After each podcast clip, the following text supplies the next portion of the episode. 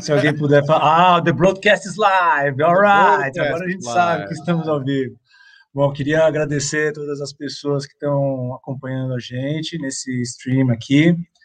É... Bom, aqui eu estou falando do Daniel Sasso como presidente da 3PS. E o Kutz está pedindo calma aqui no backstage, mas eu estou vendo que está live aqui, então, mesmo que tenha um delay, é, gostaria de agradecer a Musimagem por ter aceitado né, esse convite, que foi meio mútuo, da gente conversar sobre a música, sobre a mixagem, tentar promover mais o diálogo entre as associações de diversos setores. Obrigado, Fernando Aranha, por ter aceitado o convite também de ter mediar né, essa, esse evento que está acontecendo agora. É, nesse ano pandêmico, a gente aconteceu muitas coisas, né? Então, a 3PS se formou nesse, nesse ano pandêmico. Hoje, a gente aí está batendo recorde com tipo, aquela situação horrível que nós estamos vivendo. E a gente está tentando aliviar isso, promovendo esses debates, para as pessoas se encontrarem, os profissionais se encontrarem, tá certo? Então, gostaria de convidar quem é tem interesse em, em áudio, pós-produção, se associar a 3PS, a 3PS-som.com.br. É, nós temos diversas categorias de associados, pessoas que são efetivas, que votam, pessoas que não são efetivas, que só são entusiastas mesmo, que não têm acesso a todo o conteúdo que a gente providencia. E, pô, espero que vocês gostem. Gostaria de passar a palavra agora aí para o Zé e para o Marcos, da Musimagem, para poder apresentar para vocês o que eles estão fazendo com a Musimagem. Falou, pessoal. Boa noite. Maravilha, Daniel. Obrigado. Eu vou falar rápido, que eu estou com gêmeos aqui, aí qualquer coisa o Zé e o Aranha me salvam. Mas, assim, é um prazer. A gente, eu sou compositor, Marco Souza, um dos fundadores, junto com, com o Tim, muita gente, Alberto, enfim, é, da Musimagem Brasil, e, e, contar rapidamente como é que surgiu a Musimagem Brasil. Eu estava na Espanha e eu conheci a Musimagem Espanha, né, dos compositores de audiovisual, e achei interessante. Então, eu falei, liguei aqui para o Brasil, falei, gente, funciona, super bacana. Então, em 2008, surge a Musimagem Brasil com a irmã da Musimagem Espanha. E a partir daí a gente vem trabalhando, né? É, em, a gente fala que são três pilares, né? Na educação, na promoção, nos eventos e também na conscientização da importância da trilha sonora. No caso nosso, a música que faz parte da trilha sonora, né? Baixa aqui o volume, isso.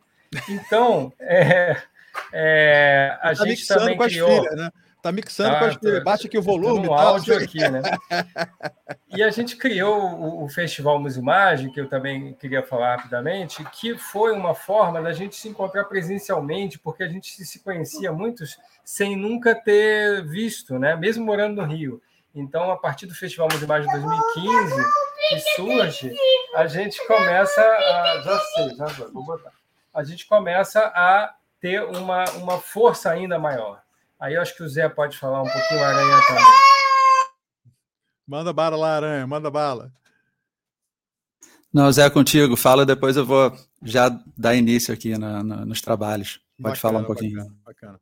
Então, como o Marquinhos falou, nossa, nossa associação ela, ela busca isso também, contato com outras associações, né? Porque tudo, tudo fala, né? Todas essas, todas essas atividades falam pra caramba e a gente quer promover cada vez mais esse, esse encontro. A gente sempre, sempre sentiu muita falta, é, como compositores, né? De dialogar com o pessoal de pós-produção, dialogar com o pessoal do Foley, dialogar com roteiristas, dialogar com, com não só com o diretor, mas com todo mundo que está que está envolvido na cadeia criativa barra produtiva né, da, da, do audiovisual, que é, o, que é o nosso foco, né? porque a gente acha que isso aí pode contribuir de uma forma muito, muito eficiente para que o nosso audiovisual, audiovisual brasileiro, né, é, ganhe cada vez mais destaque e também a gente se divirta também mais, né? Porque é muito divertido a gente ter, amplia para caramba o nosso horizonte, né? A gente poder ter contato com, com essas outras com essas outras áreas que fazem som, né? na, na, no audiovisual, né? Porque eu, eu, a gente percebe isso, que a turma fica achando que trilha, ah, trilha sonora, trilha sonora é só a música, mas não é, né, cara? A música é, é, um, é, uma das trilhas sonoras que acontecem, das várias trilhas sonoras que acontecem, né? O Aranha vive brigando comigo, que eu falo, não, porque tem porque os ruídos aqui não é ruído, são efeitos. Eu falo, é, é desculpa, não são ruídos, são efeitos, tal. Mas isso é bacana, faz parte da, dessa, dessa, dessa construção, né? E a, e a Musimagem tem, tem dado uns passos bacanas nesse sentido, assim, né? O Marcos compartilhou, inclusive, com a gente um vídeo aí que eu estou pedindo para o Kutz, para já para ele mostrar, sintetizar bastante o que é o Festival Musimagem, ah, que foi ah, é criado. É, é, Pérola, é a nossa, é a nossa menina dos olhos, assim, nossa. Solta aí, Kutz. Vamos esperar um pouquinho. Agora a gente vai ficar naquela situação de não sabe o que está é. acontecendo, tem que enrolar, jogar umas bolinhas aqui, ó. É, fazer um malabares aqui. Isso, opa, o vídeo, vamos lá, vamos ouvir, vamos ouvir, vamos lá. Atenção. Estamos quase lá. Vai começar do 20, segundo 21, hein? Volta para trás um pouquinho. Isso. Não, é que o Marcos falou para a gente que é do minuto 20 ao do segundo 20 a 1 e 20. Ah, é? Ah, desculpa. Esqueceu de compartilhar o som. Isso, é, não tá, a gente não está ouvindo o som. Mas tudo bem, a gente não está falando de som. Aqui. Pode ir comentando, é, Zé. Olha, esse cara um aqui toca muito bem violão. Poxa Close caption, não, a gente faz o close caption da parada. Não, vamos entregar para o Fernando chamar os convidados aí para a gente ouvir o que eles têm a dizer sobre a composição, como foi esse processo, a integração entre mixador e músico, beleza, Zé? Beleza, Marcos? Que Deixa eu só, eu quero só falar que é um prazer estar juntos, a Musimagem, a 3PS, a gente está junto nessa, nessa, né, é, enfim, nesse caminho de, de de lutar mesmo pelos nossos, pelo nosso espaço, pelo nosso trabalho. Então, muito bom, parabéns e está só começando. Isso aí. Vamos Maravilha. lá, Fernando. Pegar Toca o gancho do Marcos e falar que é um prazer estar aqui. Boa noite para todo mundo, tá do lado de tantas feras aí. Vou então tentar aqui apresentar as pessoas que vão falar. Hoje a gente tem é, nessa. Bom, eu sou das duas associações, né? Eu sou um pouco suspeito porque eu faço parte tanto da 3PS quanto, quanto da Musimagem, né? E hoje a gente vai ter a, a participação do grande maestro Tim Rescala, junto com o Kai Guerran, que vão falar um pouco sobre processo né, de composição e mixagem, e vão falar do Pluft, né, que ainda não lançou, um processo longo, o Pluft, eu participei também como editor de efeitos, mas um dia a gente lança, eu quero, estou curiosíssimo para ver. Ah, de, aí também temos a Júlia Teles e o Sérgio Abdala, que é, vão falar um pouco sobre o processo de composição, mixagem, sound design, edição, tudo junto, né, pelo que eu entendi, da maior massa de granito do mundo. Super curioso para ver o que eles têm a falar. Bom, é, eu sou compositor e, e, editor de som também. Vou estar aqui mediano, tentando ajudar. Só vou deixar uma frase que é, para quem me conhece sabe que eu sou um grande militante por romper as fronteiras das, das camadas de som e tentar aproximar os profissionais. Mas eu sei que é muito difícil, e aí, como eu sei que é muito difícil, tem uma frase que eu sempre gosto de falar, que é do Carter Burwell, o compositor lá do que trabalha sempre com os irmãos Coen.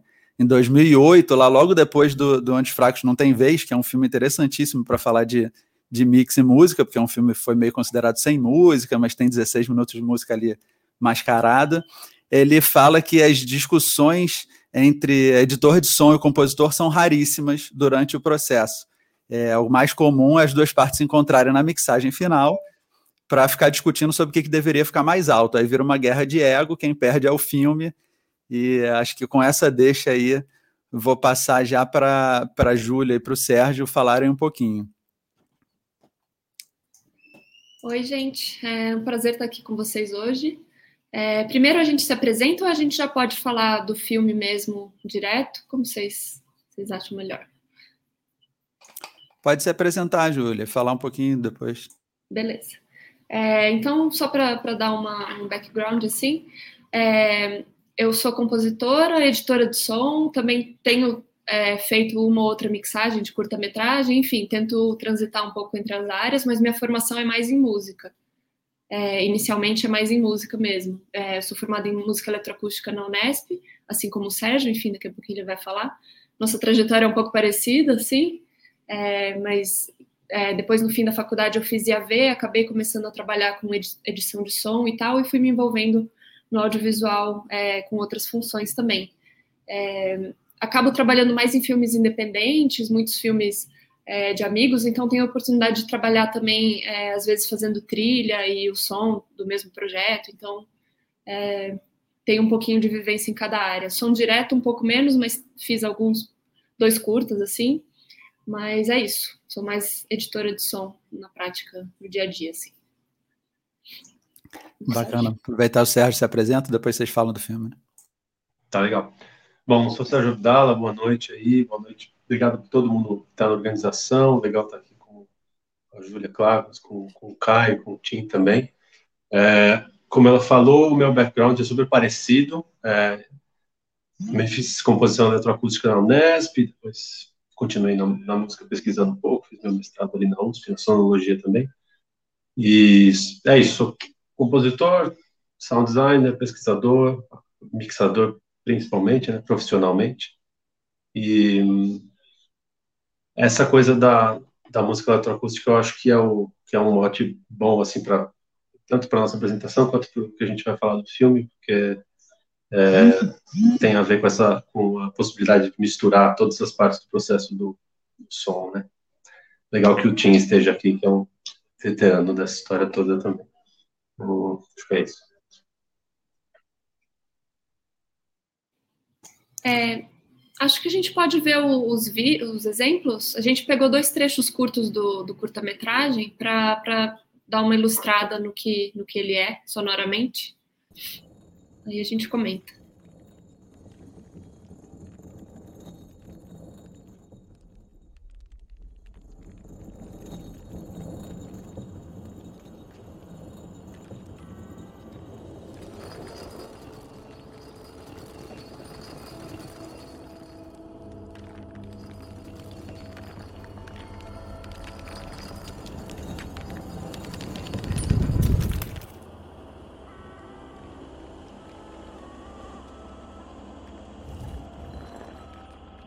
Por toda parte, os nacionalismos se revelam mais ardentes e exclusivistas do que nunca. Os próprios povos que erigem a negação da pátria como dogma da organização política ideal, que tentam é impor a sua hegemonia no governo dos outros povos. Cabe a São Paulo fazer uma afirmação que fixe o seu propósito de lutar para que no naufrágio em que outros povos se afogarão, se salve esta bela e nobre nação, que é o Brasil. E com ela, os puros ideais do homem cristão.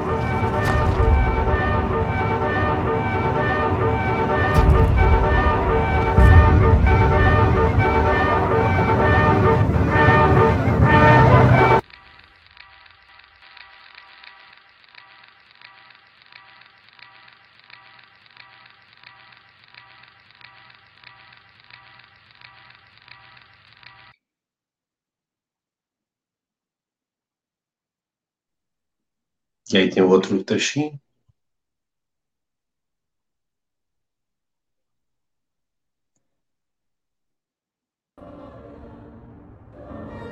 É o pensamento dominando a ação.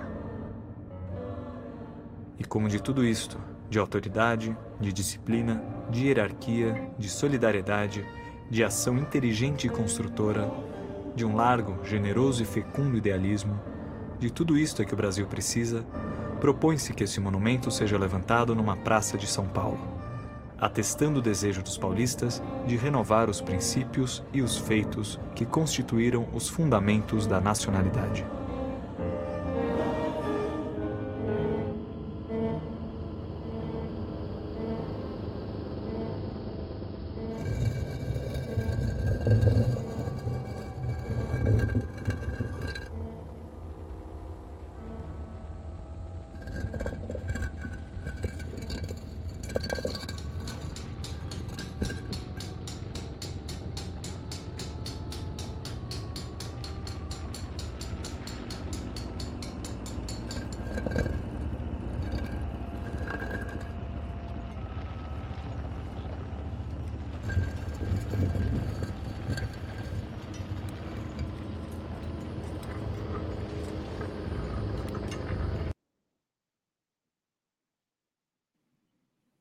Beleza. Acho que podemos comentar então. É, só para dar um pouco o contexto do filme, é um filme sobre o Monumento às Bandeiras, né? Um documentário experimental que tem acho que cerca de 15 minutos. É, e o filme é, usa né, materiais de arquivo, é, outras coisas que foram filmadas por nós mesmo, pela equipe, é, também se contrapondo, usa alguns discursos da época em que o monumento foi, foi feito e foi idealizado, então, essas vozes que a gente escuta, esses offs, são discursos da época sendo lidos agora, né? Também tem um trecho de uma entrevista de rádio, então, com, com o som da própria rádio, é, com a qualidade da gravação da rádio e tal. É, e aí é isso, tem esses discursos contrapostos com a imagem e a gente criou esse som. A gente achou muito importante trazer os exemplos para vocês ouvirem, para para entender um pouco a sonoridade, que é muito difícil de escrever, né? Fica muito abstrato falar dos efeitos, da, de como a gente usou a música e é, sem de fato mostrar, né? É, como, enfim, o Sérgio pode falar um pouquinho mais do que, que a gente usou sonoramente. É, o... a gente teve uma abordagem é, que tentou ser análoga, assim, à pesquisa do filme, na coisa do pesquisar o material de arquivo, e o que a gente usou principalmente foi uh, o hino da. Eu devia ter preparado melhor essa, esse é o hino, nome. O hino. Hino constitucionalista de 1932. De 32, que tem é toda essa questão do nacionalismo, ufanismo. Assim, spoiler do filme, um pouco, o filme é um pouco crítico disso. E a gente usou como material principal uma gravação super antiga desse hino e também uma gravação mais nova, feita por alguém mais desposado desses ideais aí. É, e a gente foi transformando ele para isso compor o, quase que a banda sonora do, do filme todo, assim. Né? E só que assim é, deformando ao ponto de irreconhecibilidade, né? E eu acho que uma coisa que é importante de falar, sim, é, é, que isso tem a ver com o nosso trabalho, juntos com essa coisa de música eletroacústica há bastante tempo, com o próprio diretor, que é o Luiz, que também é músico, também faz música eletroacústica, né? Então, isso já tá na já estava na visão ali, não era alienígena do filme. Né? Isso facilita esse tipo de abordagem. E, Sim. Falando um pouco também das funções né, que a gente exerceu, porque ficou meio nebuloso sobre trilha, edição de som e, e mixagem. É, na verdade, eu e o Sérgio, a gente fez o som inteiro, né? Mas a gente fez quase tudo juntos. Então, a captação de som direto eu que fiz é, nas diárias de filmagem, embora eu tenha gravado pouca coisa em sincronia. Foi muito difícil uma, a situação é, da filmagem, porque as pessoas se sentem muito constrangidas com o microfone. Por algum motivo, eu achei que até mais do que com a câmera, quando elas estão ali circulando o, o monumento. É, às vezes está com a câmera longe, mas está conseguindo filmar um detalhe ali, alguém passando, interagindo, mas você coloca o microfone na cara dela e, e, e ela meio sai correndo, assim. Pelo menos foi a experiência que eu tive. É, e aí eu acabei gravando mais cobertura, as pessoas passando e conversando, mas tentando ser discreta e, escondida dessas pessoas, assim, de certa forma. Então, é, tem momentos de sons mais realistas no filme que a gente editou e tal, mas a gente escolheu esses momentos para mostrar que tem mais a ver com a sonoridade geral, assim. E aí, no, no segundo momento, né, no momento da pós-produção, eu e o Sérgio, a gente dividiu por, por cenas e não é, quem vai fazer a edição ou, ou, a música. Então, ele trabalhou com alguns blocos, eu com outros, depois a gente é, ouviu o que o outro fez, roubou um som é, do outro, de uma cena para pôr na nossa, a gente deu uma embaralhada, assim, é, e aí a mixagem o Sérgio fez, mas também comigo lá no estúdio o tempo inteiro. Então foi um pouco atípico nesse sentido, da gente estar tá sempre junto ali eu opinando em tudo na mixagem, a gente opinando no trabalho um do outro é, o tempo inteiro. E o Luiz também, o Luiz Felipe, o diretor do filme, também acompanhando tudo bem de perto, assim. É, uma outra coisa que eu acho que é relevante também, tem a ver com o que eu falei, vai ser quase repetido, mas é como a gente já tinha essa, essa, bom, o Luiz sabia mais ou menos o nosso tipo de abordagem, a gente sabia, antes da, da, das primeiras imagens acontecerem, quando estava no processo de pesquisa do filme, eu e a Júlia já estávamos produzindo trilha sonora que é uma chance especial, assim, né? Não é sempre que isso acontece. O filme não existia ainda, mas a gente sabia do que se tratava e, e, e já, já tinha material sonoro, né? Então, aí, assim, só, aí continuando do que ela falou, é, uma coisa que não aconteceu, como deu para ver, foi a passagem, a entrega da, da trilha para a mixagem, né? Da trilha para aí o editor de som pegar e e trabalhar junto, ver o que cabe, o que não cabe, e depois mixar. Simplesmente não aconteceu. Como a gente dividiu por cenas, era... e a gente dava uma segunda passada na, na cena do outro, porque era trabalho de, de dupla. Mas. Tudo mais ou menos pré-mixado desde o começo, desde o primeiro momento. Assim.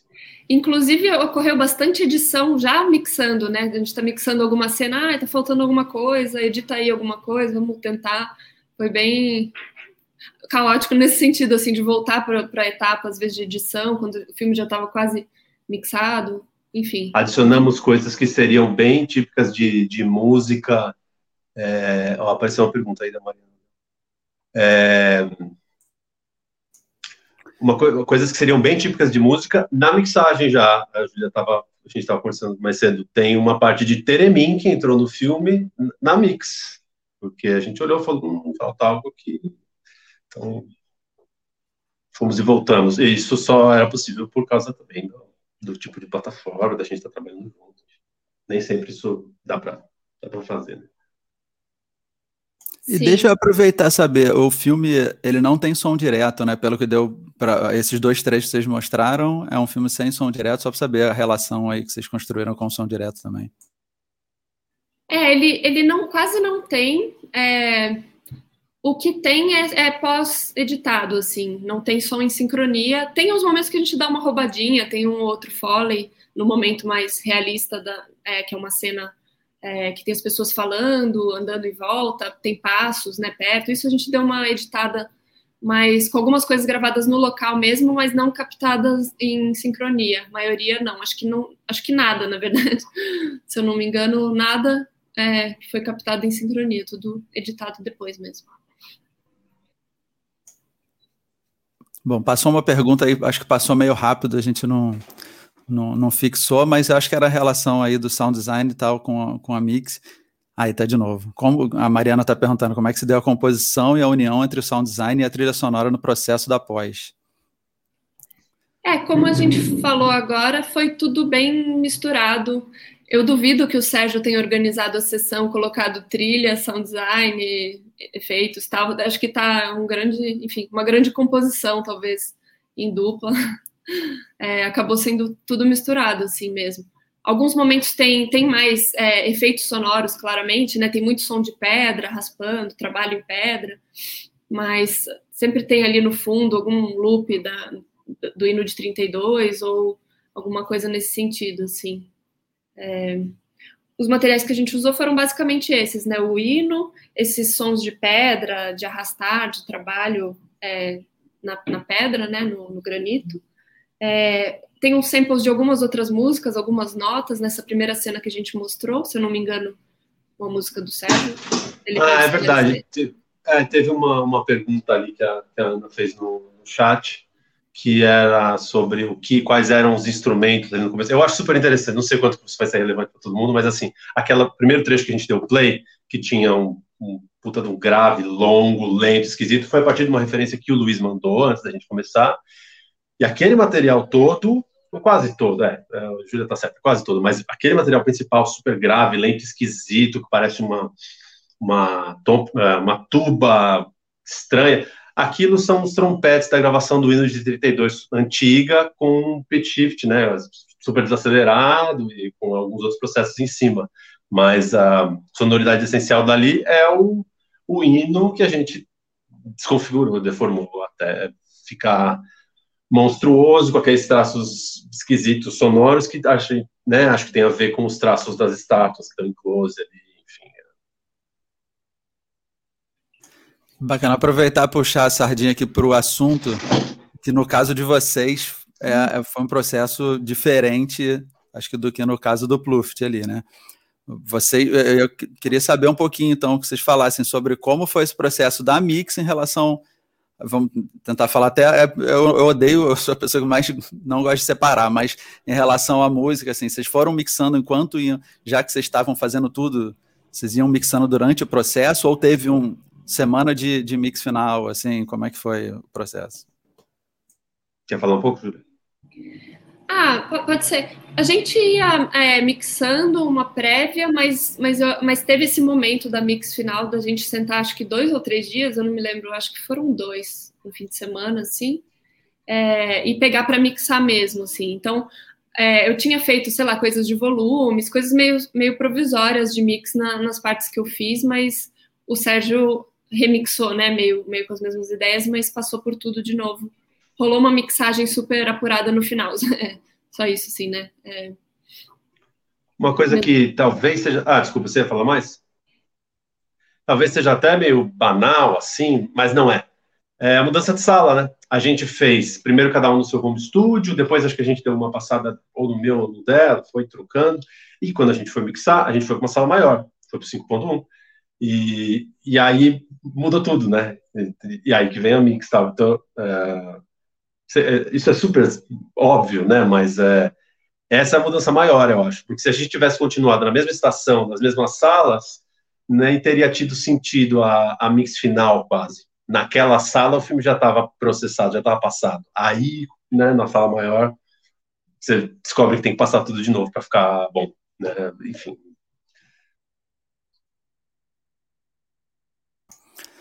Bom, eu acho que, eu acho que o que vai ser rico aqui vai ser a troca entre vocês todos aí, né? De repente, o que, que vocês acham da gente passar ali para o Caio e para o Tim? Aí eles falam Pode. um pouquinho sobre o Pluft e a gente volta trocando aí. Maravilha. Então agora está com vocês, Tim e Caio, quem quiser começar. Bom, começa mais novo ou mais velho? Pode começar, Tim, a gente vai. Tá então vai, vai, vai o mais novo. Então vai o mais novo. Bom, boa noite que... a todos. É. me ouvindo bem? Ok, então boa noite a todos. Um grande prazer estar aqui com, com essa nova associação e eu acho que a gente tem aí um futuro bem bacana de, de, de intercâmbio, né, de conversas, né? E fiquei particularmente feliz com o fato de, de, de ver dois colegas aí que trabalham com música eletroacústica, porque eletroacústica faz parte da, da, da minha formação também, né?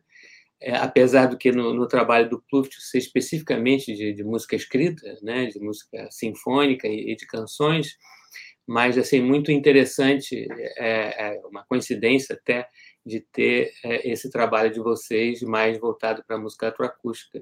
E eu sou do tempo da eletroacústica lenha, né? No tempo que não, não existia, a gente não tinha ainda estúdio, né, home studio, ou nem computador, né, sob o tempo da, da, da, fita magnética mesmo, né, do, do, do Revox, A77, B77, coisas, coisas históricas, né, em que a gente cortava no, no splice, né, e por acaso também o estúdio, o meu estúdio aqui, onde eu estou, ele foi o chamado Estúdio da Glória, que foi um local no Rio onde se produziu, foi uma cooperativa de, de compositores, né? Então, além de mim, tinha o Rodolfo César, Rodrigo Tiquelli, Aquiles Pantaleão, e, e, porque na época não existia simplesmente é, fora e em alguns poucos lugares, como em Brasília, com Conrado Silva, quando surgiu aqui, na verdade, vocês devem saber que eu, os precursores foram o Reginaldo Carvalho e o Jorge Antunes, aqui perto também, né, no que seria que era a Unirio, né, o prédio chamado prédio da FEFIERG, que se seria, na verdade, o prédio da Uni, né? Antes era, era o prédio da Uni. Enfim, só dados históricos aqui, que eu acho que isso é bastante interessante. É, e, e, também eu já tive também a oportunidade de trabalhar com eletroacústica é, com audiovisual em algumas situações é, um dos diretores, e, e, isso me surpreendeu muito, que, que, com quem eu trabalhei, que foi o, o, Eduardo Coutinho, né, grande documentarista, eu fiz um trabalho, o primeiro trabalho com ele, chamado Fio da Memória, que é um longa, documentário de longa-metragem sobre os negros no Rio de Janeiro, e foi o primeiro contato com ele, e esse primeiro contato, contato com o diretor, você nunca sabe o que, que o diretor quer, né? E principalmente do que, que ele gosta, né? E eu fiquei muito surpreso que ele falou assim para mim: olha, o negócio é o seguinte, não gosto de música bonita, não gosto de melodia, eu quero uma coisa árida. Eu falei assim: caramba, que maravilha, né? Fiquei felicíssimo, né? Porque ele pediu o contrário do que a maioria dos, dos, dos, dos diretores pedia e, e, ainda pede, né? Porque a gente ainda tem aquele os paradigmas, né, as referências da, da, da, da música para o audiovisual. Então, acho isso tudo muito, muito interessante, né? É, e no caso do Pluft, é, como o Aranha falou, né, é, o trabalho, na verdade, começou em 2017 e ainda não foi lançado por, enfim, N razões diferentes. A última delas é, é, dá para se supor que é a pandemia, né, então estamos aguardando a oportunidade de ver o filme lançado. Mas ele começou em 2017 e teve duas fases, no meu caso, que, que, que fiz a música, duas fases bem distintas. Né? A primeira, a anterior à filmagem, que é de composição, a composição e a gravação de seis canções, né? justamente para que sobre essas canções é, fossem feitas as cenas, né? Fossem gravadas as cenas. Então, essa primeira fase, muito bem definida, né? que foi, obviamente, depois de uma, de uma conversa com a, com a diretora, a Rosane Wartman, né? É, e depois, obviamente, de várias conversas, leitura né, do, do, do, roteiro, é, com, em comum acordo, achar é, em que pontos é, a música entraria, por que teriam as canções, de que falariam essas canções. Eu fiz também as letras, além da, da, da, das composições, né, da, música em si. Então, visto isso, feito isso, assim como normalmente eu trabalho, que a maioria trabalha, fiz algumas demos, né, mandei para a Rosane, é, ela me pediu, obviamente, mudanças ali e aqui, chegamos a um formato final, e aí então fomos pra, para a produção propriamente dita dessas canções. Né? É, de posse dessas canções aí finalizadas e mixadas em estéreo, né? porque a gente, na verdade, a, a, a necessidade era só fazer a, a filmagem desses clipes, né? basicamente foi isso. É, aí Passado um tempo é que, depois de receber o primeiro corte do filme, é que eu fui, então, trabalhar na segunda fase, que foi da música que se chama de música incidental, que, que muita gente ainda chama de score, né, como, os, como falam os americanos. Né? A partir daí, então, essa nova, nova fase, completamente diferente, foi de receber o filme, obviamente um corte inicial, e ir fazendo é, é, essa música incidental. Né? É, e depois, com esse mesmo processo, eu costumo ainda é, trabalhar com demos, né? E, e, e, nesse caso já, já passei a trabalhar, já que, é, ao contrário daquela fase do, do, do, do estúdio da Glória, da música eletroacústica, onde tudo é, era muito rudimentar, agora a gente já lida com o auxílio do computador, então eu compunha direto no Sibelius, né? Eu já não tenho mais necessidade de fazer como eu fazia antes, é, como no caso do, do filme do Coutinho, escrever tudo, né, grade, fazer partes, etc. E tal. E, no caso, esse filme, do primeiro filme com o Coutinho, foi assim. Né? O primeiro filme que eu fiz foi uma animação chamada Alex, foi tudo assim. Eu mostrava as músicas para os diretores ao piano. Né? Então, era tudo meio que transmissão oral. Né? Você cantava as músicas, mostrava mais ou menos assim, etc. E tal e ou você sentava com o diretor na moviola, né? Assistia na moviola e dizia, oh, quero música ali, quero música aqui, né? Aí, no caso, é completamente diferente. Então, é, utilizando os Sibelius, é, eu fiz as demos é, e mandei para a Rosane, né? e, obviamente, já fui inserindo nesses, nesses primeiros cortes essas demos. E aí fomos fazendo um borrão, né? De, depois de muito tempo, quando nós tivemos um tempo bem largo, fomos então vendo com, é, música tal, pode ser maior, pode ser menor, muda uma coisa, como é, é na verdade, a, a prática que eu, que eu passei a utilizar. Então, nesse caso, talvez seja interessante é, mostrar uma dessas demos, né? É, eu vou ver se eu consigo compartilhar aqui com vocês a, a tela é, do computador para que você, para que eu toque então é, um documento desse, uma partitura que seria dos créditos iniciais do filme. Talvez seja interessante, né? Deixa eu ver aqui se eu consigo.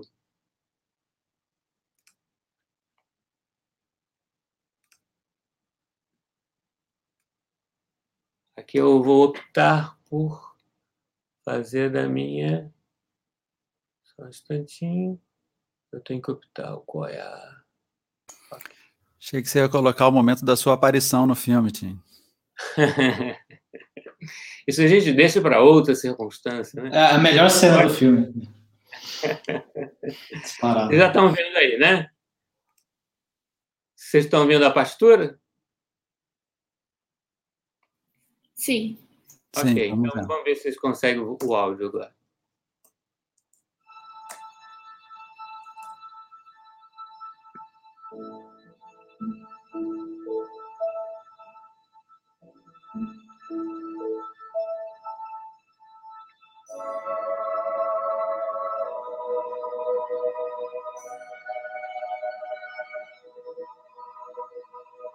Música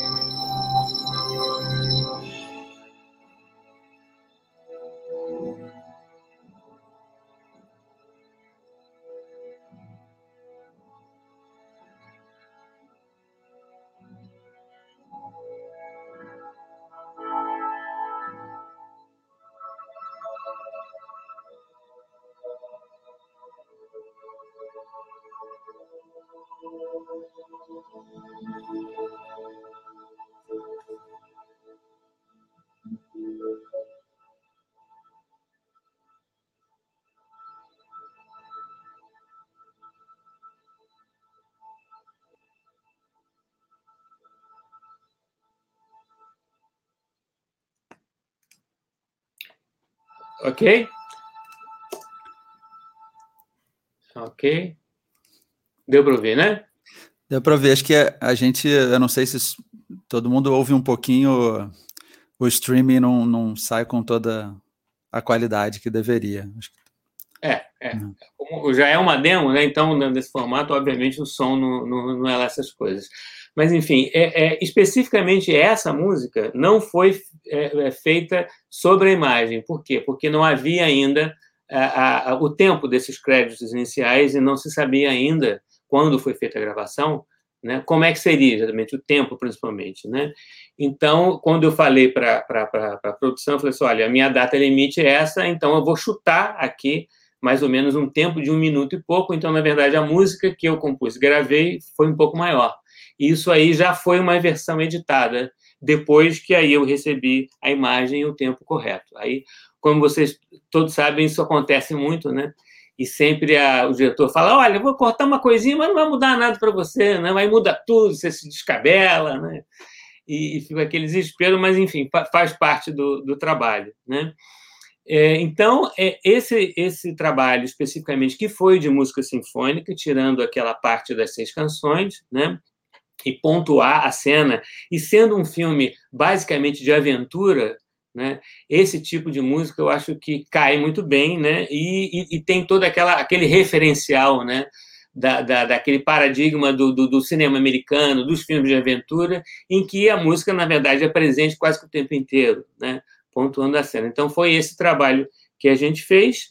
E aí é, é, eu aproveitei já uma, uma parceria que já tinha sido criada com Clemã Zular, técnico de São Paulo, né, com quem eu já tinha trabalhado em outras oportunidades, que foi a primeira, primeira vez em 2004, fazendo a novela Meu Pedacinho de Chão. E depois é, a, outra novela, com, também com o mesmo diretor, Luiz Fernando Carvalho, que foi Velho Chico, e no mesmo ano uma, uma minissérie que foi Dois Irmãos. E nós fizemos desde a primeira vez com a, com a Sinfônica de Heliópolis, né?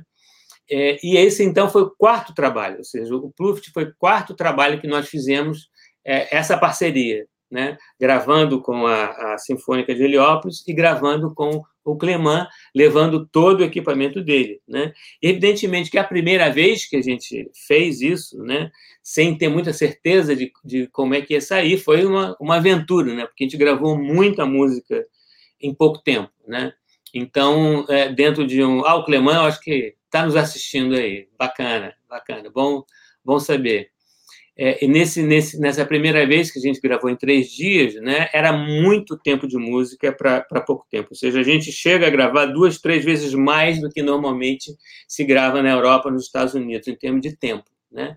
Então, realmente foi, foi tudo muito corrido mas a gente conseguiu, a partir desse trabalho, já criar uma, uma, forma de fazer, né? um entendimento. Né? Então, a parceria, a facilidade é, é, é, essa. Né? Você não precisa certas coisas, você vai vencendo as etapas, né? enfrentando os desafios, e você já sabe mais ou menos aquilo que você tem que evitar, aquilo que você procura manter, aquilo que já deu certo, e vai, obviamente, cada vez mais melhorando. Da mesma forma, a própria orquestra. Né? É, é, e a gente te, teve né, e tem a chance de trabalhar com uma orquestra completa, né, com uma média de 70 músicos, né, o que em termos de Brasil é bastante difícil. Então, antes dessa, dessa possibilidade de gravar com Heliópolis, eu gravei, obviamente, em estúdio aqui. Aqui no Rio, eu gravava no estúdio da Rádio Mac, né, onde, enfim, várias é, é, gravações importantes aconteceram, com Radamés, com Guerra Peixe, Seu Boquino, né? Infelizmente, esse, estúdio não existe mais, né? Então, em outras experiências, a gente sempre teve a, mesma dificuldade, ou seja, de achar um espaço adequado para fazer essa, esse tipo de gravação. Aqui no Rio, então, nós não temos mais esse espaço, né? E somos obrigados a gravar na verdade, em naipes, o que é, acusticamente, né, esteticamente, não é o ideal. Recentemente, por conta da pandemia, por exemplo, eu, eu tentei gravar no Rio, até na, na, na, UFRJ, que tem uma sala muito boa com a própria orquestra da UFRJ, uma orquestra menor de cordas, não foi possível, né, por conta da pandemia, e tive que gravar subnaipe é, um de cada vez, ou seja, primeiros violinos, depois segundos violinos, depois viola, depois cello, depois contrabaixo, situação que está longe do, do, ideal, mas que foi o, o, possível de se fazer. Mas no caso do Pluft, não. A gente conseguiu fazer do jeito ideal, que é gravar tudo direto, né? E gravando com clique, ou seja, eu, eu fiz essas demos aqui no, no mesmo Sibelius, o próprio Sibelius gerou o clique, eu separei, mandei para o Cleman em separado o clique e a, a, a, demo, né? E sobre isso, assim como também a, a, própria imagem do filme, sobre isso é que a gente trabalhou lá usando o clique, né, para os músicos, mas não para a orquestra inteira, né? É, mesmo porque não há, não há essa necessidade, mas para alguns músicos, é, no caso, evidentemente que a parte rítmica, né, tinha o espala e alguns espalas de cada naipe, né? É, então, isso foi, foi possível e, na verdade, essa tecnologia a gente já tinha adquirido em experiências anteriores, como falei de duas novelas e, e uma minissérie. Né? Então, é, acho que seria interessante mostrar aqui um, um, dois trechos de, de, de, filme que eu tenho da, da própria gravação que a gente fez do Pluft na sala da Heliópolis. Né? Ô, Tim, vamos, vamos mostrar então esses trechos e depois, já na sequência, deixar o Caio falar um pouquinho para a ah, gente okay, continuar. Mas mostra, mostra os trechos para a gente seguir. Pode, mostra, mostra os trechos e, mostra agora, e depois a gente segue com o Caio. Ah, tá certo. Então, peraí, deixa eu achar aqui. Deixa eu. Agora eu tenho que fazer um xerear, como vocês falam, né? Xerei. Vou cheirear uma outra coisa aqui.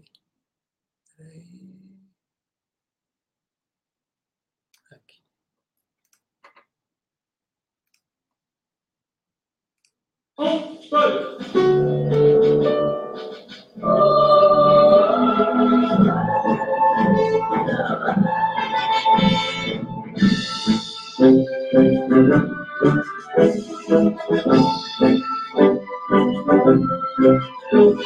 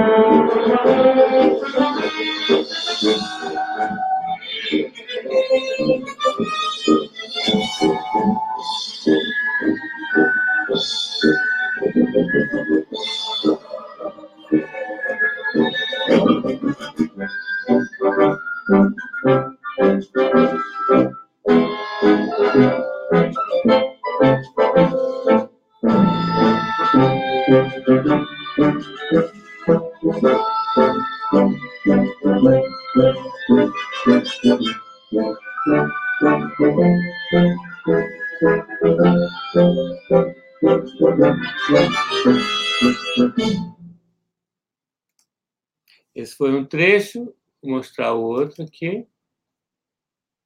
Dois, três, dois, e dois, e três.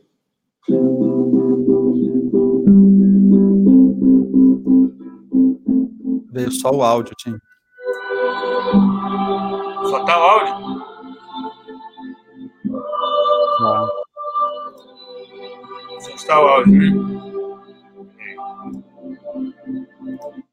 Eu for tentar mais uma vez, só um instantinho. Cheireia com vontade.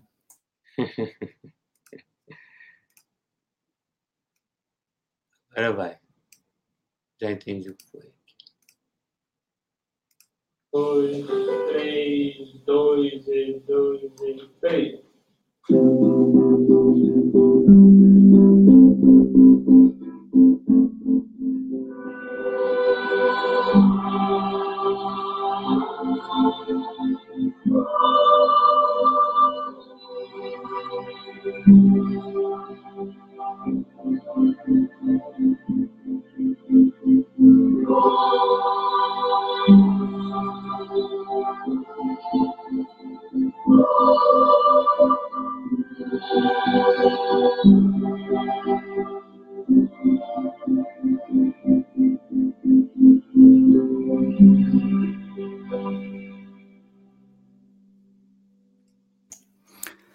Sensacional, Tim.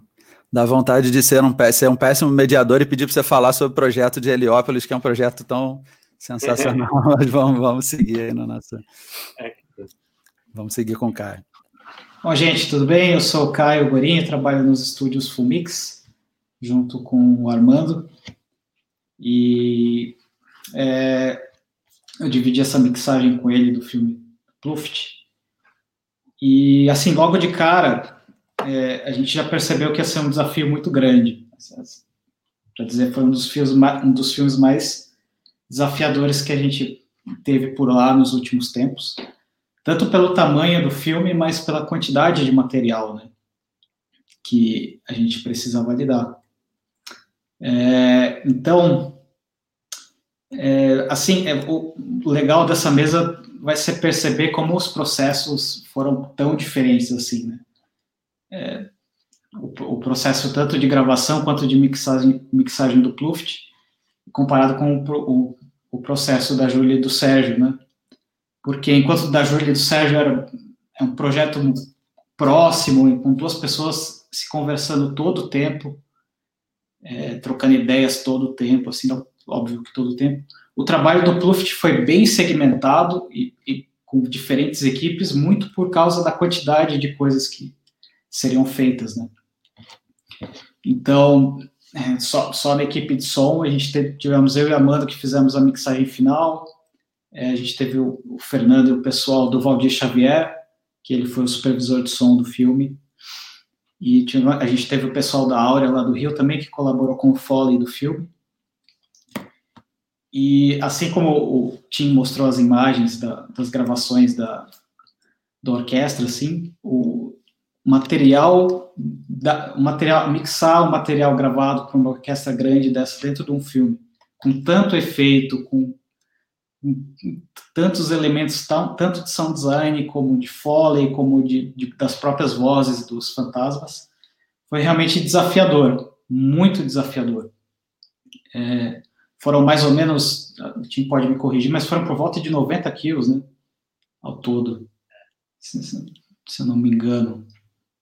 Mas são, e eram quilos muito grandes, assim, não só em comprimento, mas a quantidade de elementos, né, os metais, é, as cordas.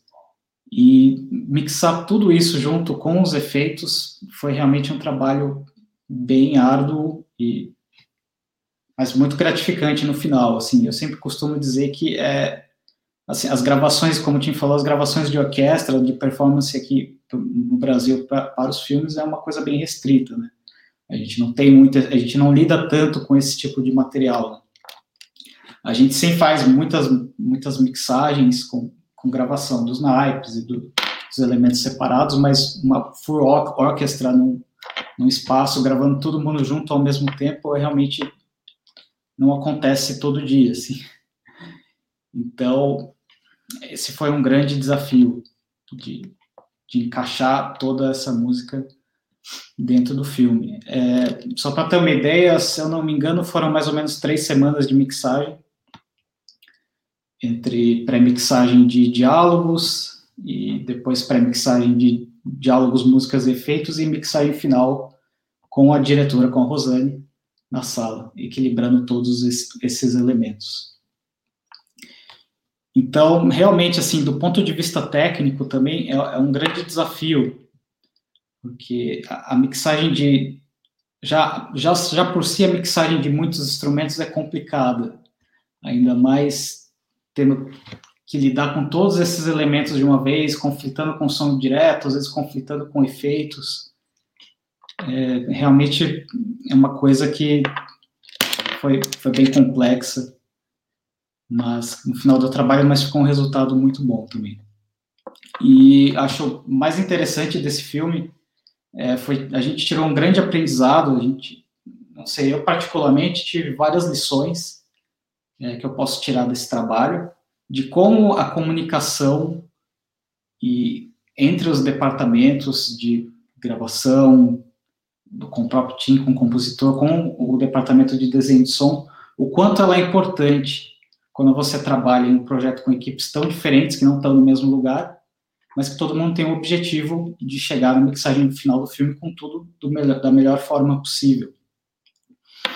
Então, é, um, é uma chance da gente, com, com esse tamanho, com esse tipo de material, com tanto, tantos elementos, é uma chance da gente entender como essa comunicação precisa fluir o que, o que todo mundo precisa saber, qual é a conversa que a gente tem que ter no início, assim.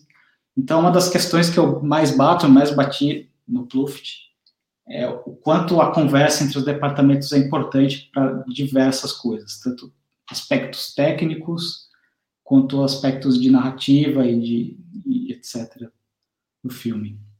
Então, assim, é, não tem como falar desse trabalho também sem falar do Cleman, que já deu um oi aqui no chat para gente que o Clemente já vem fazendo esse, já é um expert em gravação, já um dos maiores do Brasil, e o quanto, o quanto foi complexo gravar nesse tempo que eles gravaram, uma orquestra inteira, a escolha dos microfones, o posicionamento dos microfones, os pré-amplificadores, tudo que foi necessário para tirar uma sonoridade de uma orquestra jovem, que provavelmente não teve tanto tempo de ensaio, e conseguir, com todas essas, essas adversidades, é, chegar num resultado maravilhoso, que realmente a performance de uma orquestra ao vivo gravada é espetacular, assim. É uma coisa muito bonita e muito legal de trabalhar. Eu particularmente adoro, assim. Isso te dá muitas, muitas opções, muitas oportunidades de usar a música, e poder trabalhar elementos separados, em mexer com, com pano, mexer com reverb, delay, é realmente é, um, é uma delícia, assim. Dá muito trabalho, mas é realmente uma coisa maravilhosa. Assim. Então, essa, essa lição de o quanto esse trabalho de comunicação entre as equipes ele precisa começar antes, assim. Uma coisa que a gente bate muito, eu particularmente bato muito nessa tecla, né? que essa comunicação precisa ser objetiva e a gente precisa estar todo mundo de acordo para chegar na hora da mixagem final, a gente lidar com questões artísticas, lidar com performance, interpretação e um sentimento, não só com questões técnicas, como, ah, poxa, será que eu vou receber stems? Será que eu vou receber stems estéreo? Será que eu vou ter stems 5.1? Será que o mixador checou essa mixagem numa sala 5.1 antes? Como essa trilha está tocando na sala antes da gente começar o filme? Então, sim, eu acho crucial nesse tipo de trabalho que envolve muitas equipes essa comunicação logo no início. Assim. Foi uma, uma das lições que eu tirei desse filme que foram foi mais importante assim, para começar. E acho que é, depois o Fernando, se ele quiser falar alguma coisa também da questão do Valdir, dos efeitos, como isso foi lidado, mas também a gente tem que levar em consideração que é um filme de com muitos efeitos visuais, muitos. Ele tem toda uma toda a sequência dos fantasmas que falam com interagem com as pessoas. Ela foi gravada embaixo d'água para ter um efeito dos fantasminhas voando. E isso, assim, gravação embaixo d'água, a gente já sabe que vai ter muito efeito, e vai ter muito efeito, e vai mudar muita coisa, e vai ter muita mudança de corte, e eles vão mexer no efeito e vão tirar cinco frames, e aquele tempo da música que estava certinho ali vai para outro lugar. Então, realmente, é bem complexo. Assim. Trabalho bem grande. Cara, aproveitar o teu gancho aí, então. É, é, realmente para os efeitos também mudava é, muita imagina. coisa, mudava fantasma toda hora, mudava mas foi ótimo de trabalhar. Mas eu queria até entender aí ainda dentro desse assunto duas coisas que você tocou. Uma que, que é a relação, que aí eu acho que vale um pouco para todos, né? Relação, você falou meio ampassão, mas das entregas do, do, dos stems, do é, reverb printado ou não reverb printado, é, e, e, aproveitando assim, é, se no caso, no caso foi o Cleman que mixou as músicas separado, se isso, por exemplo, eu acho que já, pelo que eu entendi com a Júlia e com o Sérgio, não é tão assim o processo, não tem uma terceira pessoa que mixa, são os próprios compositores. Enfim, eu abri alguns, um leque aí de coisas. Legal. É, é nesse trabalho em específico, né? O Cleman, como é uma pessoa que já tem muita experiência na, na entrega de, de material para mixagem, é, a gente não, não, chegou a ter uma conversa logo no começo, assim, muito extensa, sobre como deveria ser entregue e como, quais seriam, se a gente tinha algum padrão, se teria alguma coisa diferente que precisava ter sido feita, mas o que aconteceu, que foi muito bom, foi logo que o Cleman terminou a mixagem das músicas, é, antes mesmo da gente começar a mixagem do filme em si, ele levou o material até o estúdio, até a Fumix, que tem a sala de cinema grande, para ouvir aquele material que ele tinha mixado na sala dele e perceber como estava suando, o que ia precisar, o que não ia precisar, e, enfim, como aquela dinâmica ia funcionar com as entregas. Assim. Então, também tem outro detalhe que o, o, o Tim é, disse agora: as canções e a, e a parte orquestral foram gravadas em lugares diferentes e de formas diferentes também. Se não me engano, algumas das canções foram gravadas na Vison, se não me engano. Isso, isso. Na Vison. E isso não foi, não foi gravado pelo Cleman, mas ele, ele entregou esse material para a gente. Então a gente tinha dois feeds de música, né? A gente tinha a música orquestrada, mix, gravada, editada e mixada pelo Cleman, e também a música que o Cleman recebeu da Vison, que foi gravada e mixada lá, e que ele adicionou na sessão de master de entregas dele. Então, para passar esse material para a gente, o Cleman fez uma sessão de Pro Tools com todos os rolos, é, seguindo a ordem dos rolos, com os bips acadêmicos no lugar certo, e entregando esse stem de orquestra. Ele entregou, se não me engano, ele entregou um stem é, fechado com reverb, com, com todo o processamento. Ele também entregou um stem sem reverb, um stem dry, com as coisas que a gente poderia adicionar reverb depois, e algumas kills depois a gente abriu do, do material bruto algumas coisas para depois mixar em stems e entregar assim stems separados em 5.1 para mixagem. Algumas kills que iam precisar por conta de sobe isso, sobe aquilo, preciso tirar um pouco de tropete, preciso o pan disso daqui precisa ser um pouco mais para surround.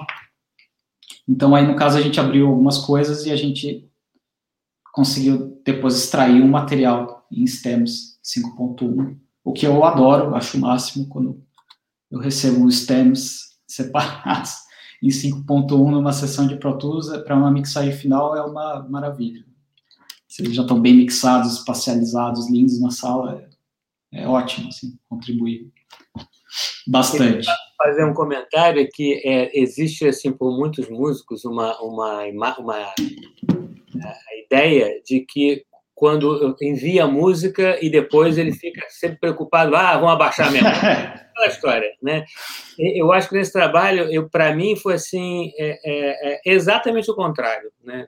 Eu acho que foi é, um aprendizado, assim como você falou para você, para mim foi ninguém melhor, não há ninguém melhor para ver o volume da música do que o mixador. Então, não é o compositor, porque o compositor, evidentemente, está pensando na música, a, adequação da música, a cena e tal, mas quem tem o distanciamento necessário para ver os volumes e de, de que forma que, que aquilo vai, vai se adequar melhor é o mixador. Né?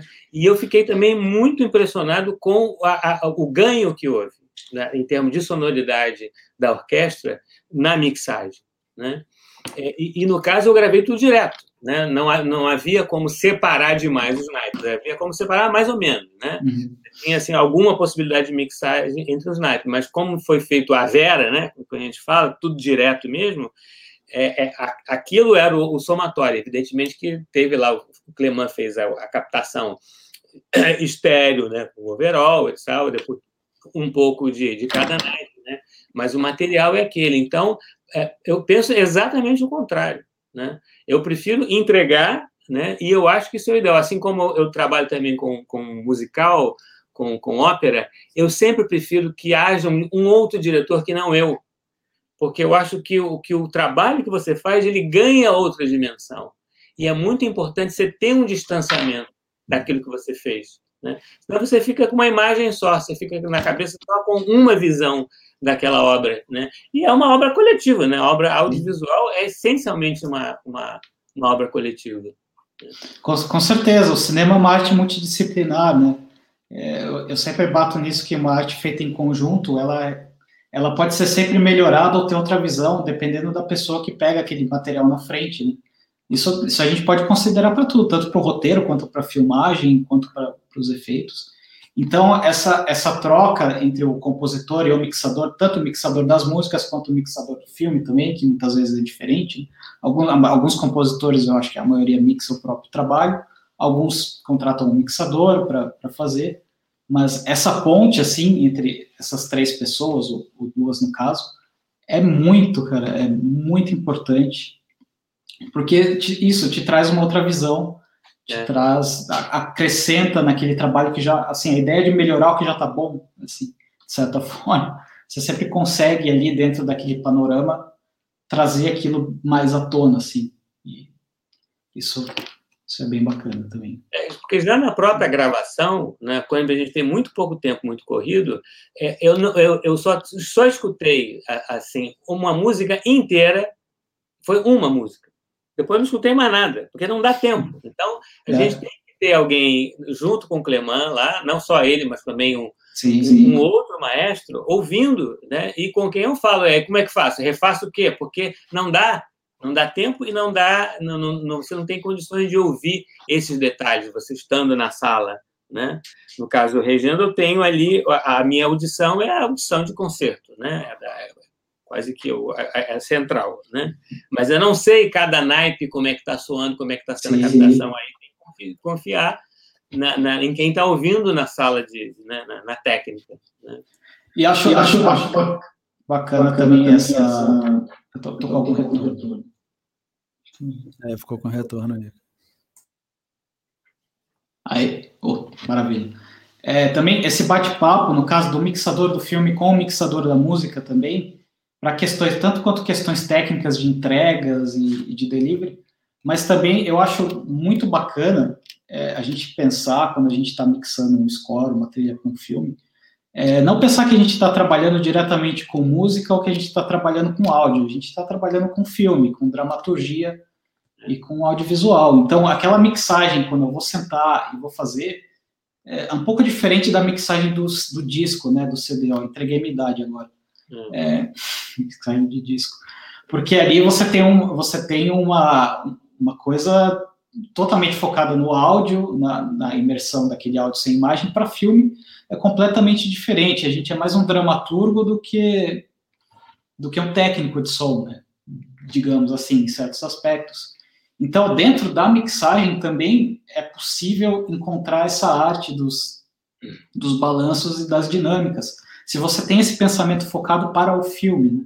de fato. Então, são, assim, são muitas coisas que a gente pode colocar nisso, mas esse bate-papo é muito importante logo no começo. Até o bate-papo do mixador da música com o editor de efeito ou supervisor, assim. Se possível, quando você estiver mixando a música, você já tem um bounce de efeitos de qualquer coisa que já esteja pronta, um bounce de diálogos, que não seja só o bounce da edição do AF que, que a montagem costuma mandar, mas geralmente na fase final pode ser que já tenha alguma coisa de efeitos. Então, quando você for mixar aquela música para o filme, você já consegue ouvir, ah, poxa, aqui eu tenho uma cachoeira, aqui eu vou ter um efeito de fantasma que sai, o que, que eu posso fazer aqui?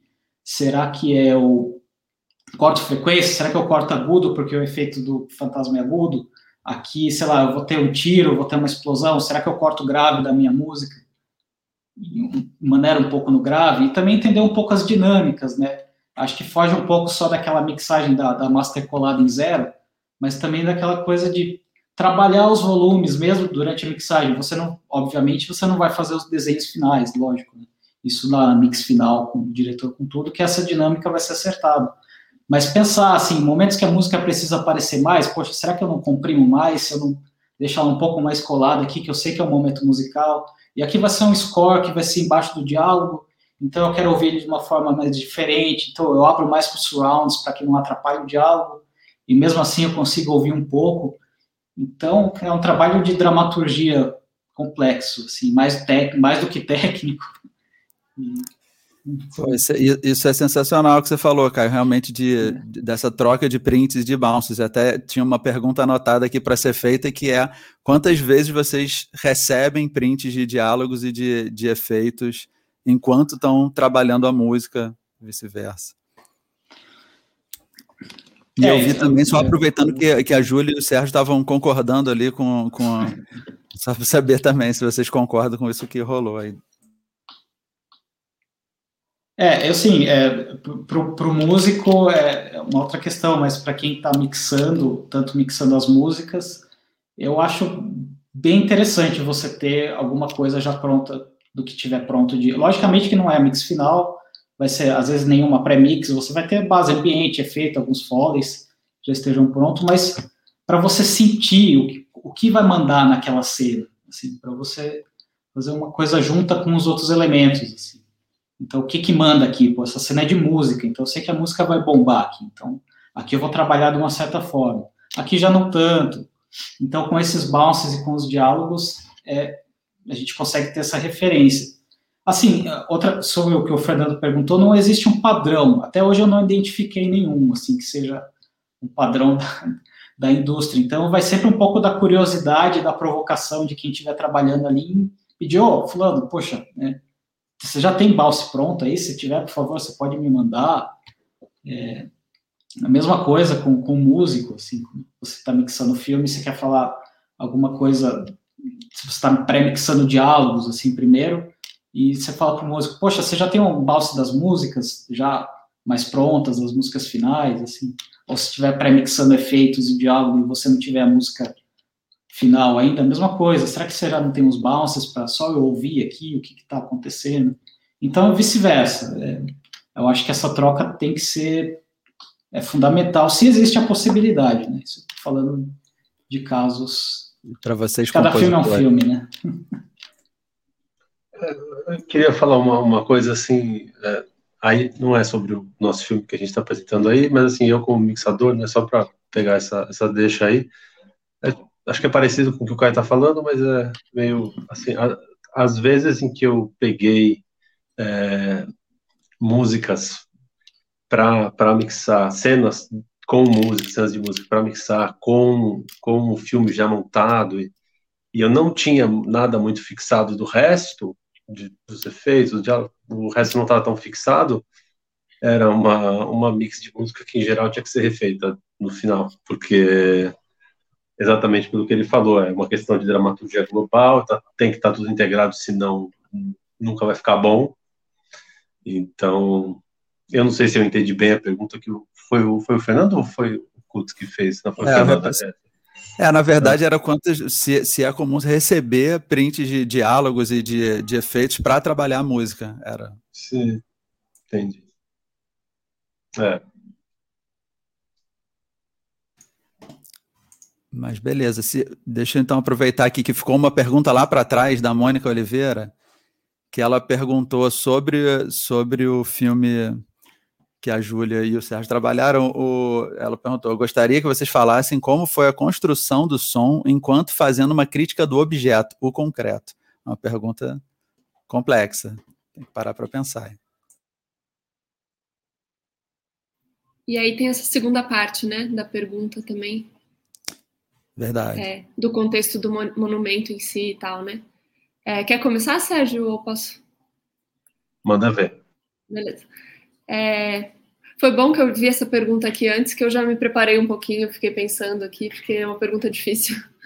É, eu acho que desde a montagem, assim, como a gente produziu algum, algumas faixas antes da, da montagem, é, principalmente com esse hino de 32, né, mas a gente produziu várias camadas já de time stretch, loops, coisas assim, e eles já usaram, já tinha muita coisa sugerida na montagem em momentos que, que seriam tensionados pelo som, né? Não todos estavam lá, mas já havia uma clara sugestão, assim. E eu acho que nesse filme o som é, é bem essencial para tensionar as, as, imagens. Embora as imagens também sejam captadas de uma forma crítica, né, ao, ao monumento, é, mas a gente tem é, o som que claramente assim ele é, ele é tenso, ele tem momentos é, de loop, de engasgo, de enfim é, algumas surpresas assim, mas não, não, não sei dizer se muitas, mas eu acho que o, o som ajuda a conduzir é, a leitura, né? E, e, no off, né, a gente tem os discursos, então a gente tem essas falas da época e a gente tem esse som tensionando e a imagem também tensionando. Então, eu acredito que a leitura é, fique, né, é, clara, espero que ela, que ela fique clara, porque essa foi nossa intenção, de que, enfim, a gente não concorda totalmente com esse, com esse discurso, né. É, não tem exatamente pontuações nas falas, quer dizer, talvez em um outro momento sim, não é exatamente pontuar uma palavra que vai ser dita, uma frase, necessariamente, mas a relação da, do som e da imagem compondo junto com, com esse discurso é, que é complicado. Enfim. Bacana, bacana. É... Tinha uma pergunta aqui do Kutz, que o Kutz é uma pergunta que é um pouco mais técnica, mas acho que é legal vocês falarem sobre que é se vocês masterizam a música primeiro antes de entregar para mix. Falar sobre o processo de masterização dentro do, do, do, audiovisual, né, que é bem diferente do processo de masterização na música comercial. Tá aberta aí. Mas só, e só lembrar também, a galera que está no YouTube, pode mandar mais perguntas aqui, que está sendo transmitido para o YouTube. E se vocês também tem, tiverem perguntas uns para os outros, por favor. Bom, eu posso falar o que eu penso um pouco sobre a masterização, que você falou. Bom, eu não sei se ele estava se referindo à masterização no sentido clássico da palavra, que seria juntar tudo num lugar só e mandar, ou se é a masterização técnica, da questão de compressão, volume e, e limiters, etc. Mas se a gente está falando desse tipo de masterização, né, como a gente faz em, em disco, né, que você depois de mixar geralmente você manda para alguém masterizar, é, para filme ocorre um pouco diferente. Ela pode acontecer e não pode acontecer. Depende um pouco da entrega e depende um, um pouco de como você mixou essa música, né? Então, como eu estava falando antes, é, como a gente costuma trabalhar em stems, que são elementos separados, é, essa masterização ela tem que ocorrer de uma forma um pouco diferente, assim. É, você é um pouco difícil quando você entrega stems você pensar em uma masterização da soma daquilo tudo, de uma certa forma, assim, em ganhar a pressão ou ganhar a dinâmica que você quer com, com, tratando tudo do mesmo jeito. Então, eu acho que um bom caminho, e o que eu vejo os mixadores usarem mais é, mundo afora, seria a masterização, de fato, dos stems, né? De cada stem individualmente, você, ali no seu processamento, no buzz, ou onde você dá saída das suas coisas, você procurar chegar é, num volume total, numa dinâmica total, pensando em, em elementos separados, assim. Então, é um pouco diferente daquela masterização onde você pega a sua track e manda para o masterizador e ele vai definir pico, vai definir outras coisas, mas numa soma total, assim. Então, e trabalhando com stems, você tem que enxergar essa soma total de elementos de uma outra forma. Não sei se eu estou falando um pouco grego aqui, Queria colocar Mas, um negócio aqui, é... posso? Não. Pode, pode. Claro. É... Eu acho que, talvez, acho que é um pouco isso que o cara está falando também, mas pelo menos no sentido de, é isso, masterização pode significar muitas coisas, né? Mas pelo menos no sentido de conformar um material para uma um meio de reprodução, para uma plataforma, para uma situação, para um uso conformar um material para um uso, aí essa definição a gente consegue até sair do áudio. Mas o que acontece se a gente numa mix, pode ser até numa mix de, de larga escala, como o Caio está falando, acho que não faz muita diferença. Quando a gente recebe uma música que, que já esteja masterizada como tal e insere numa mix, a gente desmasteriza ela, ela já não é mais produto final, né?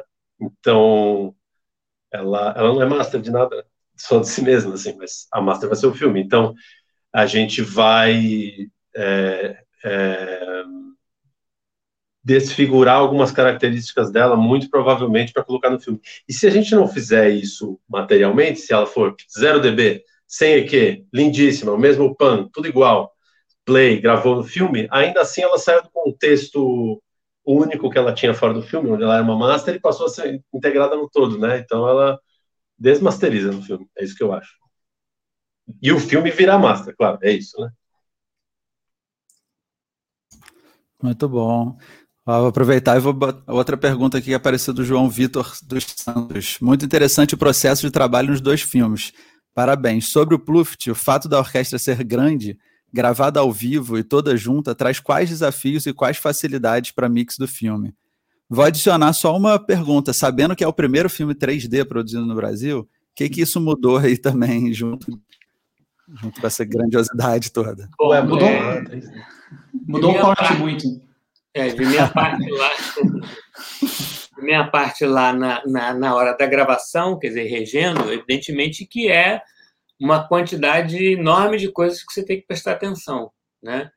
É, e o, a, a, premência do tempo torna tudo mais difícil. Se a gente tivesse mais tranquilidade, né, mais tempo, obviamente seria mais tranquilo, mas não temos. Como eu falei, é, eu só vi uma faixa, depois não vi mais. É, a facilidade, quer dizer, o que nos ajudou o fato de a gente já ter tido outras experiências lá gravando para a, a TV Globo, né? Então a gente é, absorveu essa, essa experiência. Agora, evidentemente que a mudança, eu acho que principal é que nesse caso a gente tinha sincronismo né, com a imagem, né? diferente dos outros trabalhos. Porque em novela você sabe que a gente faz música para a imagem sem ver a imagem. Né? A gente trabalha antes, né? para que na, na sonorização, que a gente chama no primeiro capítulo da novela, você tenha material para inserir, porque simplesmente não dá tempo. Né? E, no caso, eu acho que o primeiro desafio é, foi esse, foi a necessidade do sincronismo com a imagem. Daí, trabalhar com clique. Então, evidentemente, que você fazer música com clique é mais chato. Né? No contexto de música comercial, não, você está habituado. Agora, em música sinfônica, é bem complicado, né? principalmente porque o músico sinfônico não gosta de clique. Né?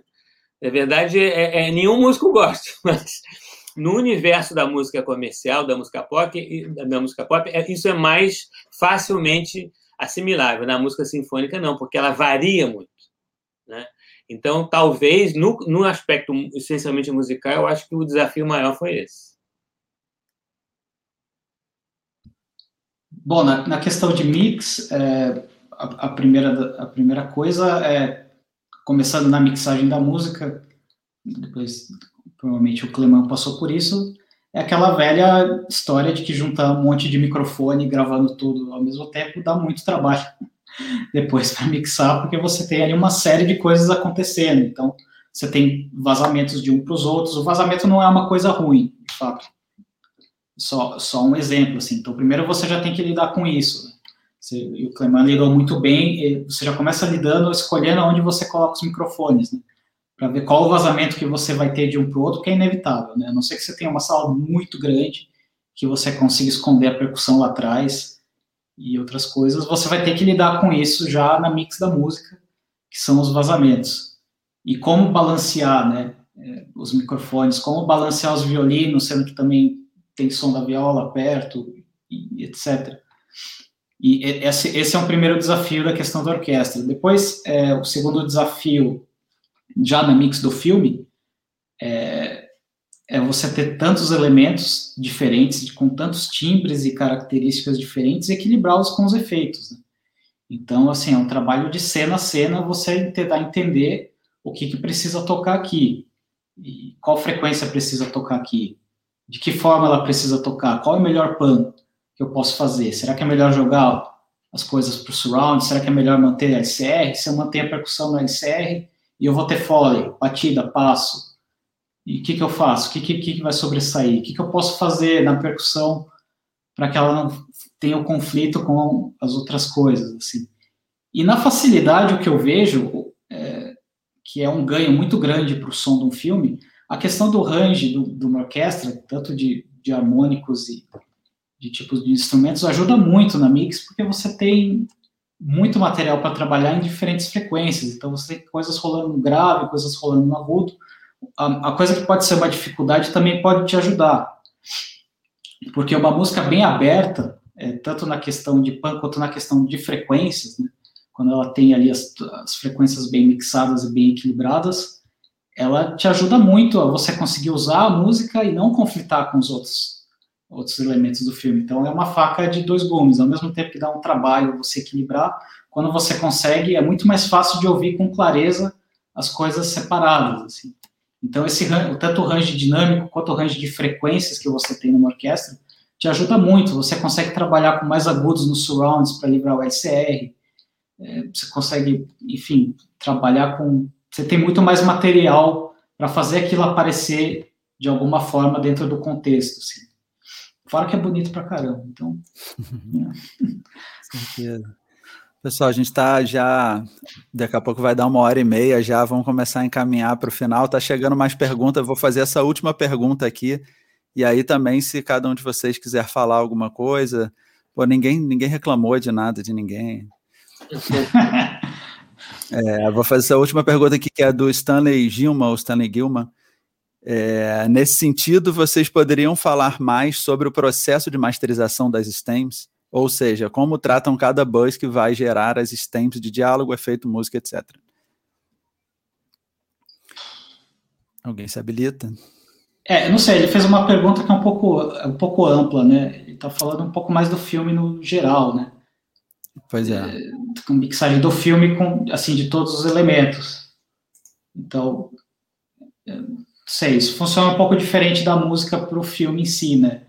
geralmente no, dentro de um filme as músicas elas, elas vão para um bus de música que depois vai para os stems e pras, consequentemente para os hacks e, e, etc.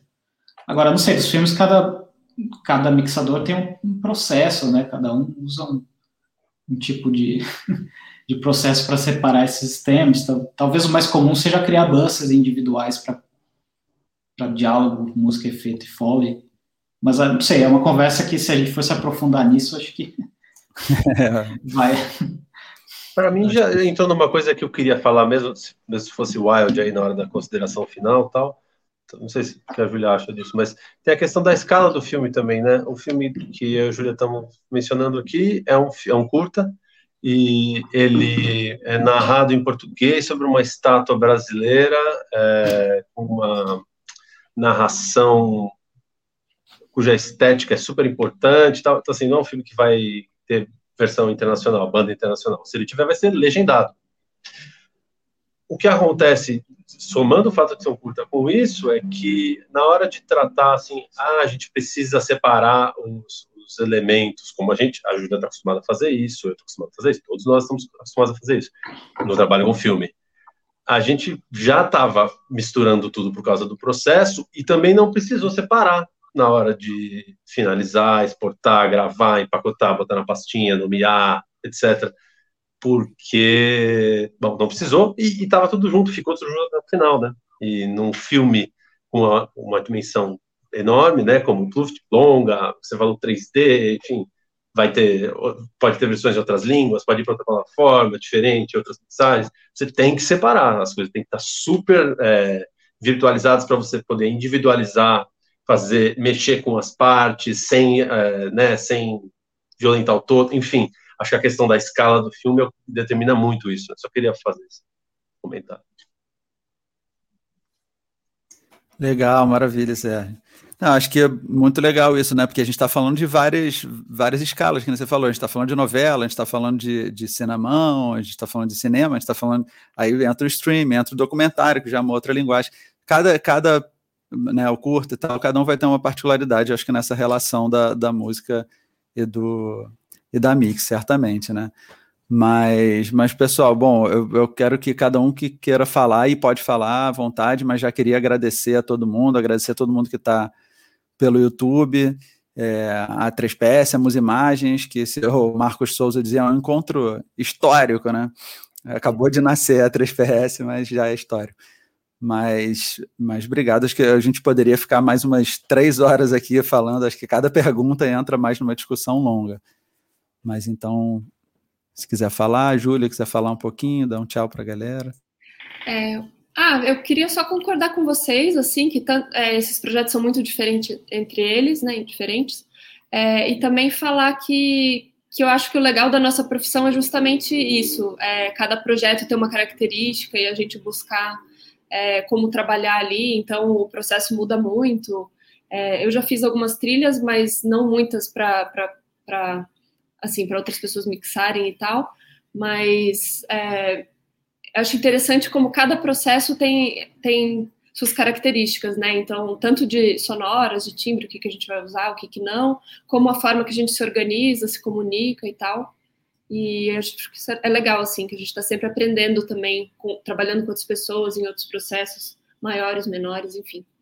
É, e agradecer muito pelo convite. É super legal a gente falar aqui do, do projeto com vocês. Esse curta ele estreou no, no, Festival de Curtas do ano passado e a gente provavelmente vai ter algumas exibições esse ano também.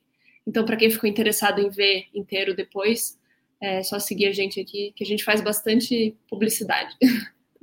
Obrigadão é, pelo convite de novo. Maravilha, obrigado a você, Júlio. Mas alguém quer dar um, umas considerações? Tem, tem uma ordem? Tem uma ordem? Bom, eu agradeço muito a, a, oportunidade, foi um prazer enorme trocar figurinha, né, com os colegas e dizer que a Musimagem está tá de portas abertas aí para não só para os compositores, mas para os compositores sound design, para o sound design de compositores. Temos o exemplo do, do Aranha, que é o, é o, nosso espião, né, que está nas duas associações. e que o, o, é muito interessante como isso não só é, é, esses dois ou três universos dialogam, como formam uma, uma coisa nova, né? Vários filmes que você vê que não tem muita diferença entre o que é música e o que não é, né? Isso é muito interessante. Então, é, foi, foi uma ótima conversa e que, que venham outras. Legal, legal. Você citou quase a frase do que eu ia citar para terminar, Tim, que é a frase do Trent Reznor, que eu adoro, que é o que faz os filmes do David Fincher, o líder do Nineteen Age. Ele fala sobre quebrar os, os muros que separam o design de som e a música. Aí ele fala de a ideia de sangrar a música no som do mundo. é uma forma poética dele falar exatamente isso que você disse. Breaking the wall. Diga é, lá, cara. Queria falar rapidinho, eu acho que foi uma, uma iniciativa muito legal e eu acho que a, isso fortalece as duas associações, não tanto institucionalmente, mas como também da gente olhar um para o outro, né? E conversar e saber que a gente existe. E eu acho que a, a principal coisa que fica para mim é essa coisa do diálogo, assim. Quer dizer, é, em artes multi, multidisciplinares como o cinema, o diálogo é muito importante. Então, a gente tem que se abrir e deixar esse espaço aberto para conversar, para trocar ideias, para poder pensar junto sobre as coisas. Assim, eu acho que um, trabalho coletivo é muito mais muito mais interessante, é muito mais legal. E eu acho que a chave é a comunicação, é, é, é, o que eu digo. A gente tem tido algumas experiências bem bacanas ultimamente, tanto com alguns projetos de, de filmes como para o Netflix, que é uma chance de você olhar a equipe inteira que vai trabalhar no filme antes de começar a fazer, assim. Então, olhar um na cara do outro e já saber quem está lidando, quem está fazendo com aquilo. E eu acho que entre, entre um mixador do filme, o um músico, etc., eu acho que a chave é estar tá sempre em contato, é sempre se abrir, estar tá aberto para a opinião do outro. E eu acho super bacana, já, já a gente várias vezes no estúdio a gente fez playback das músicas para os músicos antes de mixar o filme, ou depois a gente também experimentou fazer um, um playback já do filme é, pré-mixado, mixado inteiro para o músico antes do diretor assistir, para o músico ouvir só você e ele, e uma passada para ver, pô, isso aqui funcionou, isso aqui eu gostei muito, isso aqui eu não gostei tanto, é, isso aqui eu acho que eu posso mudar, posso fazer melhor, posso trocar esse reverb, posso equalizar melhor esse, esses termos, sei lá, qualquer coisa. E isso é muito legal porque chega no, na parte final da mixagem, vai ser mais uma, uma, performance, vai ser mais aquela política entre o diretor, o montador todo mundo. E você fica muito mais livre para trabalhar dramaturgia quando você já tem tudo isso conversado, quando, vocês já chegaram em um acordo, quando está todo mundo contente. Então, acho que troca troca constante, assim, pegar, ligar, mandar uma mensagem, eu posso ouvir aí, é, pô, não, dá para mudar isso daqui? Será que eu posso dar uma ouvida nos stems antes de você mixar? Ou será que eu posso ouvir minha música no filme antes do diretor assistir, assim? É, tá certo que tem vários, sempre vai ter limitações de horário, de estúdio, de tempo que você tem para mixar também, né? Geralmente, cada vez você tem menos tempo para mixar um filme ou uma série. Mas sempre achar e, achar e forçar esses espaços de, de troca, assim. Eu acho que isso é essencial para que no fim fique uma coisa coesa e a gente se concentre mais na parte artística e não só em resolver pepino. Acho que é. Pô, é demais. Eu acho que é esse, esse passo que a gente está tentando dar um passinho aqui, né? Vamos tentar levar isso mais longe, né? Para dentro dos projetos. Sérgio quer dar um último tchau? Você tinha falado, mas fala, dá um. É, bom, agradecer muito vocês por ter convidado a gente porque foi, foi muito bom, muito legal falar. Raro, né? Para mim, pelo menos, acho que para todos nós, talvez, mas essa chance assim, de conversar nesse nível sobre esse tipo de coisas é muito, muito legal mesmo. Parabéns aí para as duas associações e para a gente que esteve na live.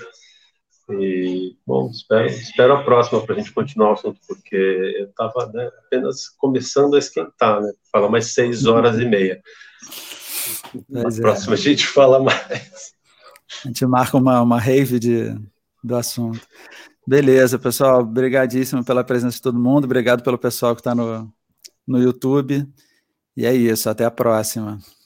Valeu. Obrigado. Obrigado. todo mundo. Tchau, tchau. Tchau, Boa noite, todo mundo.